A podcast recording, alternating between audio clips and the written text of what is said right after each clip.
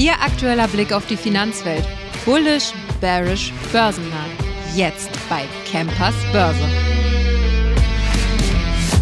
Herzlich willkommen bei Campers Börse, bei meinem neuen Podcast und natürlich der neue Podcast vom Aktionär. Ja, was wird Sie erwarten? Sie können es ja in dem kleinen Infotext eigentlich schon lesen, aber wir sprechen natürlich über das, was heute passiert ist. Deswegen kommen wir auch erst um 16 Uhr, also relativ spät. Ähm, wir versuchen natürlich immer noch den US-Börsenstart mit reinzunehmen, wobei den gibt es natürlich schon in der Opening Bell vom guten Kollegen Martin Weiß. Ähm, wir sprechen über die aktuelle Aktie, das aktuell heiße Thema und natürlich auch über den gesamten Finanzmarkt, alles was dazugehört, auch ähm, ja, Konjunkturdaten, wirtschaftspolitische Themen, also quasi alles um den Markt herum, dass man wirklich ein komplett gutes Gesamtverständnis erhält, wenn man quasi heute ja, überhaupt keine Zeit hatte, sich zu informieren. Wobei Sie sollten natürlich immer den Aktionär lesen. Ja, ähm, wir sprechen heute über die neuen Konjunkturdaten, die gekommen sind, über die einzelnen oder viele einzelne Aktien haben neue Kursziele bekommen. Rheinmetall Bayer ja, war ja in den letzten Tagen sehr, sehr heiß. Und in der zweiten Hälfte von dieser Sendung wird es immer oder voraussichtlich immer, ich hoffe es doch sehr, ein Experteninterview geben. Und das ist heute mit meinem Kollegen Florian Söllner vom Hotstock Report, sollte ja bekannt sein. Wir sprechen über Tesla, wir sprechen generell über E-Mobilität, ein bisschen Mercedes, ein bisschen BMW und auch ein bisschen über die aktuelle Batterietechnik. Da können Sie also mal gespannt sein. Ja, womit fange ich an? Die Earnings Season ist vorbei, zum Glück oder für manche auch leider. Wir stehen jetzt am Jahresende, aber uns gehen die Neuigkeiten nicht aus, denn es läuft sehr, sehr gut. Also quasi perfekt für so einen Podcast-Start, denn der DAX hat auf 30 Tage gesehen 8,5% gemacht. Ganz kurz unter neuem Rekordhoch. Dow Jones in den USA auf Jahreshoch, Nasdaq 100 ganz knapp unter Jahreshoch und S&P 500 auch auf Jahreshoch. Dann haben wir den Goldpreis mit einem neuen Rekordhoch von weit über 2130 Dollar und Bitcoin auch noch knapp unter 42.000 Dollar. Also eine ganze Menge. Es sieht sehr gut aus. Die Jahresendrallye läuft wirklich perfekt, könnte nicht besser laufen. Gut, einzelne Werte sind natürlich ein bisschen schwächer als die anderen, aber das wissen wir ja immer. Und beim Bitcoin Hätte ich fast vergessen. Wir haben im Januar bei 16.000 oder knapp über der 16.000 Dollar Marke gestartet. Das sind dann bis dato sind es 152 Prozent, was die Leute da verdient haben. Ja, wenn man quasi im Januar oder quasi am 1. Januar eingestiegen ist. Also eine ganze, ganze Menge. Ja, dann gibt es noch gute Neuigkeiten für, das, äh, für 2024, gerade auch für DAX-Unternehmen, denn äh, demnach dürften 21 Unternehmen ihre Dividende erhöhen darunter voraussichtlich die Versorger und alle Finanzdienstleister und bei den Versicherern äh, bei den Versicherern im DAX haben wir auch die ganz großen dabei, Allianz, Munich Re und auch Hannover Rück. Ja, da können Sie sich also, wenn Sie da Aktionär sind, auch schon einmal drauf freuen. Ja, dann zum Thema Wirtschaftsstimmung bzw. Konjunkturdaten. Das äh, Analyseinstitut Sentex hat heute seinen neuen Konjunkturindikator veröffentlicht. Ja, wir sind um 1,8 Prozent äh, um 1,8 Punkte sind wir auf minus 16,8 Zähler gestiegen. Leider ein bisschen schwächer als erwartet. Es wurde nämlich im Schnitt ein Minus von 15,6 Punkte erwartet, beziehungsweise wurde damit gerechnet. Ist leider ein bisschen schwächer. Ähm, ja, Konjunkturentwicklung hält sich zwar auf, die aktuelle Lage wurde jedoch spürbar besser bewertet. Von einer Trendwende hin zum Besseren geht Sentex aber nicht aus. Dagegen spricht nämlich aktuell leider noch die insgesamt noch relativ schwache Dynamik und auch das Fehlen einer gewissen internationalen Unterstützung. Bislang zeichnet sich in keiner Weltregion ein neuer Aufschwung auf. Wir haben ja leider oder sind leider immer noch aktuell von den zwei großen Kriegen, einmal der Ukraine-Russland-Konflikt und dann der Israel-Palästina-Konflikt, ist natürlich leider immer noch sehr groß in aller Munde und gibt auch bei beiden Konflikten aktuell keine, ja, keine wirkliche Aussicht auf eine Besserung. Ne? Wobei man natürlich wieder sagen muss, auch wenn das jetzt vielleicht moralisch nicht ganz so vertretbar ist, das freut natürlich die Rüstungsaktien, wenn wir uns da mal erinnern, was eine Rheinmetall oder eine, ja, eine Hensoldt am Anfang vom Ukraine-Krieg gemacht haben oder jetzt auch zum Beispiel ähm, bei, bei dem Israel-Konflikt, da ist Rheinmetall innerhalb von zwei, drei Tagen, haben die, glaube ich, 15 Prozent gemacht. Also auch natürlich eine ganze, ganze Menge. Ja, wir haben es die Woche gehört, bei Bayer ist es natürlich auch sehr, sehr schwach gelaufen. Denn nochmal kurz, um sich das in den Kopf zurückzuholen, es gab ja diese große Studie für den großen Hoffnungsträger Asundexian. Ähm, und dann gab es natürlich noch die großen oder die negativen Nachrichten in der Causa Glyphosat, wurde, Aktie, äh, wurde die Aktie von Bayer natürlich ja, ziemlich abgestraft, denn auch die UBS oder zum Beispiel auch die Credit Suisse haben die ihre Kaufempfehlung von Buy auf neutral abgesenkt. Das, Kurs, das Kursziel von äh, Credit Suisse ist von 90 Euro auf lediglich 34 Euro zusammengebrochen, wurde also ganz schön ordentlich abgestraft. Angesichts der Rückschläge und schwachen operativen Entwicklung im laufenden Geschäftsjahr blicken Anleger verstärkt auf die künftige Dividendenpolitik. Für das Geschäftsjahr 2022 hat Bayer in diesem Jahr 2,40 Euro an die Anteilseigner ausgeschüttet. Die UBS geht davon aus, dass die Dividendenausschüttungsquote beibehalten werden soll, aber die absolute Dividende voraussichtlich sinken werde. Ja, sind natürlich leider für Bayer keine guten Aussichten. Aber wir wollen ja nicht nur negativ reden, denn ähm, ja, ich hatte es gerade schon erwähnt, Rheinmetall läuft sehr gut. Wir hatten jetzt vor kurzem ein neues Jahreshoch und auch die Analystin Virginia Monto Montorsi von der Bank of America hat nämlich heute Morgen ein neues Kursziel rausgegeben. Und zwar war da bislang die, ähm, ja, die Einstufung von neutral. Wir sind jetzt auf Buy oder äh, Rheinmetall wurde auf Buy umgestuft. Und zwar mit einem unglaublichen Kursziel von 410 Euro. Ja, also von 300 auf 410 angehoben. Sie begründete ihre Kaufempfehlung für den Rüstungskonzern ähm, ja, mit der mehrjährigen Wachstumsstory, natürlich auch mit dem Beginn des Ukraine-Kriegs, aktuell noch laufend und die unvergleichbare oder das unvergleichbar hohe Potenzial für die Munitionsgeschäfte. Da sagte sie sogar, dass die Rheinmetall-Aktie im Branchenvergleich sogar sehr, sehr günstig bewertet wird. Also finde ich sehr, sehr mutig. Und dann heute Morgen auch noch eine gute Nachricht. Ich hatte es im Trading-Tipp auf dem Aktionär YouTube-Kanal. Ja, Ryanair hatte ein neues Jahreshoch erreicht. Ich hatte es ja gesagt. Und ähm, ja, Goldman Sachs hatte da eine neue Empfehlung auch rausgegeben und zwar auf Overweight wurde umgestuft. 25 Euro ist das Kursziel, was auf den aktuellen Kurs, heute Morgen hatten wir ungefähr 18,20 Euro, meine ich. Das wären fast 40 Prozent Potenzial noch. Äh, man geht nämlich auch davon aus, wie gesagt, dass das erste Quartal 2024 sehr gut wird und man hatte jetzt nämlich auch den Vergleich zum Oktober 2022. Da wurden jetzt nämlich nicht nur bei Ryanair, sondern bei, der, bei den gesamten Billigfliegern wurde das Potenzial oder der Umsatz über 13 Prozent gesteigert. Sieht also ganz gut aus, ist jetzt mit Sicherheit keine Aktie, die super schnell ansprechen wird, aber auch wie bei einer Rheinmetall die läuft und die sollte man auch laufen lassen. Ja, die Bestellungen sind voll, die Bücher sind voll, sind also wirklich wahrscheinlich Aktien für die nächsten Monate. Ja, das war's auch schon mit den Neuigkeiten. Wir sprechen nämlich jetzt im Interview mit meinem Kollegen Florian Söllner nochmal über Tesla. Ja, wir sprechen, ich hatte es ja schon angekündigt, wir sprechen über Tesla, wir sprechen so ein bisschen über BMW und Mercedes auch. Und wenn wir es noch schaffen, äh, wollen wir natürlich auch nochmal so ein bisschen in die Batterietechnik reingehen.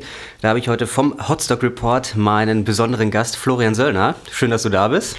Grüß dich, hallo. Ja, du hattest ja heute schon in deiner Sendung, hattest du ja eigentlich schon sehr ausführlich über Tesla, über BMW, über Mercedes, ich habe es nicht genau gesehen, über, hast du auch über Mercedes gesprochen heute? Ja, BMW und Tesla heute. Genau, genau. sollten sich die Leute natürlich dann auf jeden Fall nochmal anschauen. Du hattest ja auch noch ein paar andere Werte mit dabei, sehr interessant.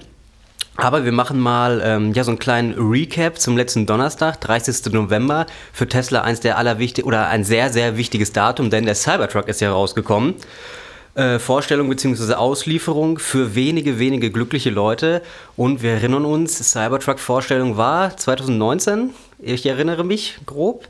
Und äh, damals wurde ja gesagt, der Verkaufspreis sollte, ich habe es heute nochmal nachgeguckt, bei eigentlich 49.000 Dollar liegen. Und ich sag mal, das teuerste Modell stehen wir heute bei knapp 100.000 Dollar. Hat Tesla da die ersten Modelle so verschenkt oder haben die sich das Geld nochmal wiedergeholt? Ja gut, das ist ja so ein alter Tesla-Trick. Das war ja beim Model 3 schon so, den ich mir damals vorbestellt hatte, dass der ursprüngliche Preis, den man vielleicht auch tatsächlich erzielen wollte, in der Naivität und im Optimismus eben nicht erzielt wurde. Auch der Cybertruck hat sich ja lange verschoben, wird dann doch komplizierter herzustellen. Die Ursprungsidee war einmal, der hat ähm, wenig Bauteile und ist vielleicht auch günstiger herzustellen. Nee, der wird wahrscheinlich eher teurer und entsprechend wurden die, die Preise nach oben angehoben. Es gibt ja wohl so 2 Millionen Interessenten, die so 100 Dollar rund angezahlt haben. Frage ist, wer kauft den dann tatsächlich zum mhm. erhöhten Preis? Und mittlerweile gibt es ja auch eben für 50.000 Dollar von Ford F150, auch voll elektrisch. Es gibt Alternativen, auch von Stellantis. Und das wird spannend sein, wie viel verkauft man dann pro Jahr. Also 250.000 wären schon gut, wenn dann jährlich verkauft werden, weil in Deutschland ja Zulassung eher schwierig ist. Ja, da ja, geht es dann um den US-Markt.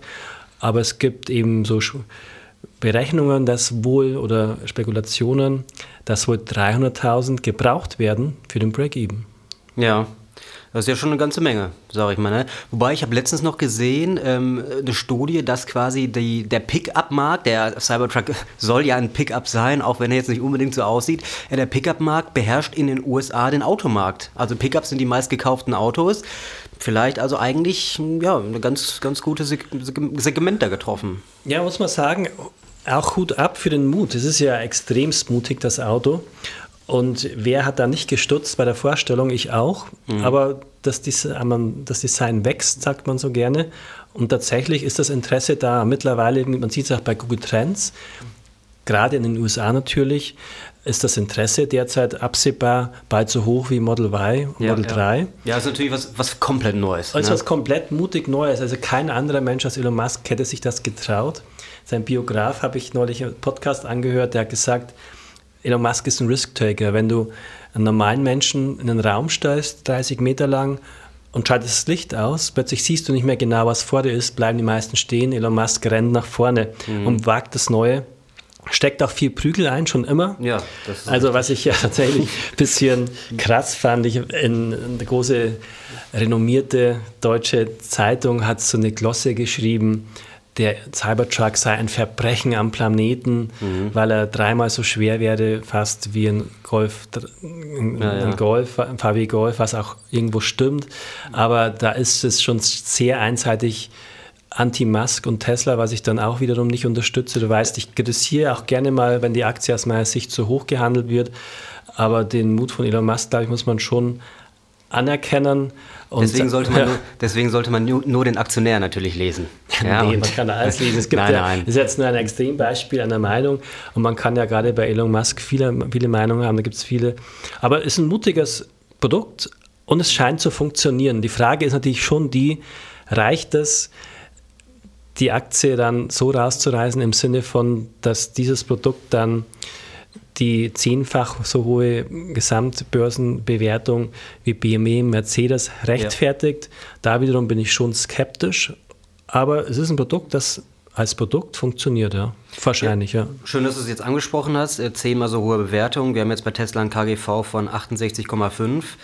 Dann, wir erinnern uns mal ein bisschen zurück. Und zwar 18. Oktober waren ja die letzten Quartalszahlen. Die sind ja mehr als, ja, oder sehr, sehr schlecht ausgefallen dann wäre jetzt meine nächste Frage eigentlich gewesen, die du eigentlich schon, ja, sag ich mal, relativ offen hast stehen lassen. Grob gefragt, wie ist die aktuelle Lage bei Tesla? Ist da jetzt. Gut, ich würde eben weiterhin vorschlagen bzw. raten, auf starke Firmen zu setzen, die die Preise bei ihren Produkten anheben und die Gewinnschätzungen angehoben werden. Nvidia wurde für nächstes Jahr die Prognose für den Gewinn der Aktie verdreifacht. Deswegen ja, ist Nvidia gesehen, trotz starker Entwicklung bei einem KGV von 23. Ja. Tesla wurde, wurden die Gewinnhoffnungen, Hoffnungen nenne ich es mal gerne, einige Analysten oder der durchschnittlichen Analysten halbiert. Deswegen haben wir das angesprochene hohe KGV. Ja. Daher würde ich tatsächlich auf andere Sektoren setzen. Ähm, auch weil eben die, die Autobranche, gerade die Elektroautobranche, Aufgrund vieler Gründe gibt es eben Überkapazitäten, Preisdruck. Tesla senkt die Preise zuletzt. Ähm, es ist kein leichter, leichter Markt. Ich glaube, Tesla hat Tesla die Chance, durch gutes Management, durch lange Strukturen, durch mutige Produkte langfristig zu überleben. Aber das heißt nicht, dass man jetzt aus meiner Sicht die Aktie unbedingt kaufen muss. Ja, ich sag mal vielleicht so in den nächsten oder auf die nächsten ein, zwei Jahre auf jeden Fall natürlich ein großes Auge drauf halten, weil es wurde ja angekündigt, in Berlin soll es oder soll der 25.000 Euro Tesla irgendwann kommen. Es gibt kein Bild, es gibt keinen Namen, es gibt ja gar nichts davon, nur diese eine oder dieses eine Gerücht oder es ist ja ein Fakt, das hat Elon Musk ja gesagt, es ist ja kein Gerücht, äh, dass er halt. Was Elon Musk sagt, ist nicht immer ja, Fakt. Genau, aber also die, die Prognose ist da, dass ja. dieses Auto irgendwann mal in in Deutschland vielleicht in Berlin da produziert werden sollte. Und ich sag mal, wenn man für 25.000 Euro ein Vollelektroauto bekommt, Tesla ist keine schlechte Qualität. Wäre natürlich spitze. Ich habe mir nämlich mal auch die Preise, wir wollten ja auch so ein bisschen noch Richtung BMW und Mercedes gehen, habe ich mir gerade nochmal ganz aktuell die günstigsten Autos von den einzelnen Herstellern für Vollelektrofahrzeuge angeschaut, nicht Hybrid. Tesla ganz klar mit dem Model 3 am günstigsten mit 43.000. Der iX1 von BMW 47,9 kostet der schon und hat eine geringere Reichweite oder die geringste quasi. Und dann von Mercedes gibt es noch den EQ, äh, EQA, äh, kostet 50.000 und hat 560 Kilometer Reichweite, weitaus mehr als der BMW. Gut, kostet jetzt 3.000 Euro mehr, aber das sind schon wieder ganze 7.000 bis 8.000 Euro, die da, sag ich mal, unsere deutschen Premium-Hersteller dann natürlich wieder mehr verlangen für so ein Auto. Stand jetzt, klar, man muss ja, mal gucken, wann er kommt. Jetzt, aber äh, ähm, ob Tesla diesen bringt, unwahrscheinlich zu genau zu diesem Preis. Es ist ein, ein, ein Ziel. Es ist wahrscheinlich wieder so ungefähr so eine Prognose und, wie beim Cybertruck. Aber, aber, ehrlicherweise, egal von wem es kommt, am Ende wird es in die Richtung gehen, dass die günstiger werden. Sie sind ja grundsätzlich günstiger herzustellen und dann auch mal der, der Schwenk hin zu Batterien. Batterien werden sich ja bis 2027 rund um 40 Prozent nochmal verbilligen laut Goldman Sachs. Ähm, sprich, die Kosten sinken ja, das ist ja gut. Lithiumpreis sinkt. Ähm, das geht ja in die richtige Richtung. Ja, ja. Nicht alles, aber einiges. Und äh, aber das sind ja alle dran, das zu machen, beziehungsweise BMW hat vor, bei der neuen Klasse ab 2025 viele neue Modelle zu bringen, wo die Batterieleistung um 30 Prozent nach oben geht. Aber man will auch bei den Kosten deutlich attackieren, Tesla, VW ohnehin ähm, wird auch was Günstiges anbieten. Es wird ein Preiskampf werden und natürlich ganz vorne dabei, ich habe gerade mit dem Kollegen Martin Weiß gesprochen, China-Experte von uns, ähm, da drängt immens viel und noch mehr künftig aus China nach Europa. Zumindest wird es versucht. Mhm. Das wird am Ende natürlich super sein für Kunden, die abwarten und günstig zuschlagen, Absolut. aber verheerend für Hersteller, das sind oft auch chinesische, mhm. die eine eher geringe Marge haben. Eine Nettomarge von über 5% ist hier selten zu sehen und dann kommst du im Preiskampf, senkt Tesla die Preise nochmal um 10% oder VW oder BMW. Dann schauen wir mal, wer, was das für ein unbequemer Markt wird. Es wird, glaube ich, kein leichter Markt die nächsten ein, zwei Jahre. Ja, dann abschließend, äh, wir hätten eigentlich gerne noch, hätte ich, oder beziehungsweise das sprechen wir noch an. BMW äh, iX fast 1000 Kilometer elektrisch gefahren mit einer neuen Batterie, Gemini-Batterie von der Firma One, habe ich gelesen. Also ich sag mal, wenn wir uns da ordentlich weiterentwickeln, 1000 Kilometer mit einem vollelektrischen Auto, das wird eine goldene Zukunft, denke ich mal, für die Hersteller, wenn es wirklich auch in die, sag ich mal, niedrigen Segmente da es gelingt, dass man das da Absolut. Also es ist ja technisch wahrscheinlich jetzt schon machbar, wenn man eine Megabatterie reinpackt, aber ja. das ist ja gerade auch sehr kritisiert, sie Cybertruck-Kritik, dass mhm. es dann einfach ein Monstrum wird. Man ja, braucht ja Irgendwo offenbar in Deutschland sogar einen kleinen LKW-Führerschein für so ein Teil. Ja, richtig. Also ich fahre ja mittlerweile auch eins mit, mit 800 Volt und Schnellladefunktion dann kann, kommt man auch mit weniger zurecht. Das Netz ist ja gut, nicht nur das Netz von Tesla, sondern von Ionity und Co. Mhm. Ähm, ich habe jetzt gesehen, heute Mercedes hat heute ähm, oder gestern seinen allerersten eigenen Ladestandort von Mercedes-Benz selber aufgemacht. Also eigentlich ist, ist es vorbereitet für weiteres gutes Wachstum. Ich glaube, die Elektromobilität Mobilität kommt. Wir dürfen uns als Kunden sehr darauf freuen. Als Aktionäre muss man gucken. Da wird es einen Ausleseprozess geben. Ja. Da, bei dieser Meinung bleibe ich. Tesla hält sich noch relativ gut. Bedirt übrigens hat einen richtigen Nackenschlag bekommen, charttechnischen. Das ist für mich ein klares Verkaufssignal. Das ist meine persönliche Meinung. Ja. Charlie Munger ist leider vor uns gegangen. Großer Respekt vor dieser Legende. Das war übrigens seine Lieblingsaktie in ja. dem Sinne. Das ist auch vielleicht äh, ein bisschen die Unsicherheit, was passiert jetzt mit den Aktien, wenn Charlie Munger die Hand nicht mehr drüber hält. Und wir haben eben die Gefahr, dass die Deutschland-Europa-Expansion von Böder Dreams nicht so einfach wird. Ja, super. Schönes Schlusswort. Dann bedanke ich mich für deine Einschätzung. Vielen Dank für die Einladung ins neue Format. Macht Spaß. Genau, ich hoffe, dass wir uns bald wiedersehen. Ich hoffe es natürlich auch, dass es Ihnen, liebe Zuhörer, gut gefallen hat. Wir sehen uns morgen, äh, beziehungsweise wir hören uns morgen in der nächsten Folge. Und äh, ja, dann würde ich mal sagen, bis dahin, gute Kurse, machen Sie es gut.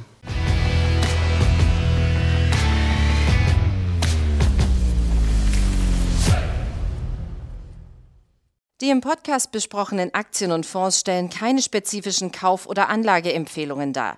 Die Moderatoren oder der Verlag haften nicht für etwaige Verluste, die aufgrund der Umsetzung der Gedanken oder Ideen entstehen.